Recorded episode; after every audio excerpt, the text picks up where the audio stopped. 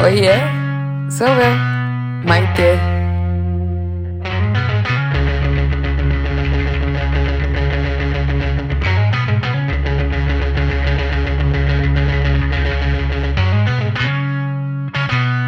Olá, bom dia, boa tarde, boa noite. Eu não sei que horas você está ouvindo esse podcast. Geralmente os episódios são distribuídos às terças-feiras pelas sete da manhã. Porém, eu estava doente. Eu tive de novo uma espécie de uma inflamação na glândula da saliva. Quando eu fico estressada, eu produzo menos saliva do que eu deveria. E eu fiquei com a voz muito debilitada e com o rosto inchado. E por conta dos remédios que eu tive que tomar, eu tava tão grog, gente, que eu não tava conseguindo articular. Sabe assim, a minha cognição não tava funcionando. Então eu falei, olha, não vai ter condição de ter episódio na, na terça de manhã, porque eu não vou conseguir gravar, né, na segunda-feira. Bora lá, porque esse é o nosso último episódio. Quer dizer, não é oficialmente o último, porque na, na sexta será o último, né, de perguntas e respostas, mas é o último da série de 12, em que eu escolho um tema livre pra, enfim, desenrolar e trazer devaneios, epifanias, insights com vocês. Eu queria começar agradecendo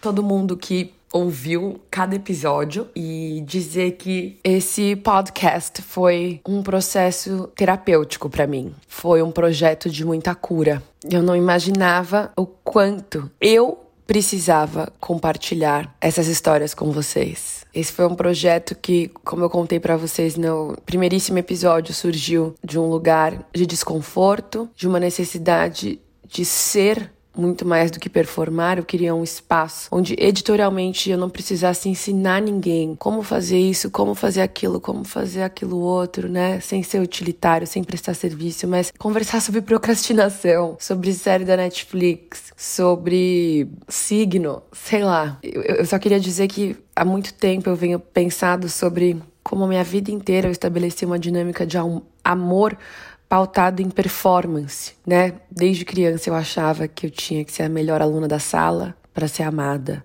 Desde criança eu achava que eu tinha que ser a melhor filha para ser amada, tirar boas notas, ser exemplar, ajudar na igreja, ajudar em casa. E eu acho que, apesar de, de ter sido bom, porque, né, eu na minha criação, eu acabei colocando um peso e um rigor de uma cobrança que nem mesmo os meus pais colocavam em mim, porque eles sempre foram de boa, mas uma autocobrança que eu tava doente, psicologicamente falando, doente fisicamente doente. Quando eu comecei o podcast, eu estava tendo ataque de pânico praticamente todos os dias e com a ajuda da Juliana, minha psiquiatra, e da Maria Helena, minha terapeuta, eu consegui colocar a cabeça no lugar. E eu tenho certeza que esse podcast me ajudou, porque por muito tempo eu pensava assim: se eu falar só as minhas ideias, se eu não ensinar algo nas redes sociais, ninguém vai ouvir o que eu tenho para dizer. As pessoas não querem ouvir a minha opinião sobre procrastinação, elas querem que eu ensine como conseguir um aumento. E eu virei uma escrava da minha própria cabeça, de um sistema que de um padrão cognitivo-comportamental que eu me condicionei de que até mesmo nas redes sociais eu precisaria performar para ser amada, que os meus vídeos tinham que ensinar alguma coisa, que se eu falasse só sobre como é legal ir numa festa do Grammys, eu não ia merecer amor. E vocês me mostraram que eu não preciso performar para ser amada de alguma forma. É uma meta narrativa. Eu tô aqui compartilhando minhas ideias, meus conselhos, minhas viagens na maionese, e vocês continuaram ouvindo. Isso é muito libertador para mim, vocês não fazem ideia. O quanto a minha vida toda eu achei que se eu não performasse, eu não era boa o suficiente. Eu tinha que merecer as coisas, que eu tinha que trabalhar duro. E eu não me permitia simplesmente usar as minhas redes para falar de assuntos que eu considerava menos relevantes do que persuasão, retórica, Aristóteles.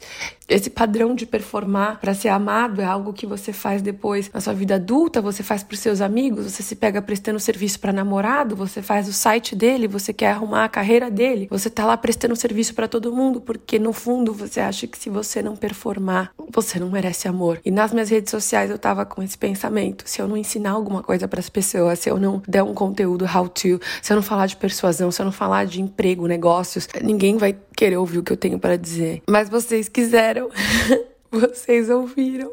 E isso é muito importante.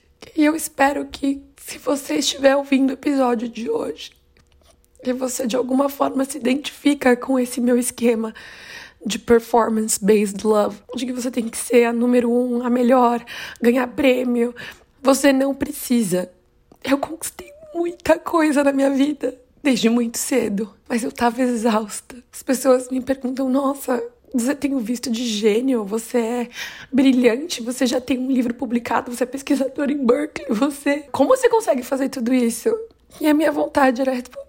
É porque no fundo eu sinto que eu não mereço ser amada. Então eu tenho que ficar fazendo novos recordes, eu tenho que conseguir novas insígnias, novas medalhas para a professora me notar, para o meu boletim vir cheio de nota 10 tão difícil sair desse esquema e desse padrão quando você se condicionou desde criança para isso. E poder fazer um projeto como esse podcast, em que talvez eu não estava ensinando nada para ninguém, eu estava só aqui falando sobre como é um pé no saco instalar a Alexa e receber mensagens de vocês falando que vocês gostaram do conteúdo, se identificaram, me liberou de um peso que eu sentia de que até mesmo nas redes sociais eu precisaria performar para merecer amor. Você não precisa performar para merecer amor. Ser basta. Ser quem você é, é suficiente. Você não precisa ser a número um da sala. Você não precisa ser a melhor mãe. Você não precisa ser a melhor aluna. Você não precisa ser a melhor esposa. Você não precisa ser a melhor funcionária. Ser quem você é, basta. Chega de performar. Quem é o que é não precisa performar. O amor, ele não vem atrelado ao merecimento. O amor vem de quem você é. Eu sou, eu não performo. Obrigada por compartilharem o amor de vocês comigo, por eu simplesmente ser e não performar. Um beijo e uma excelente semana.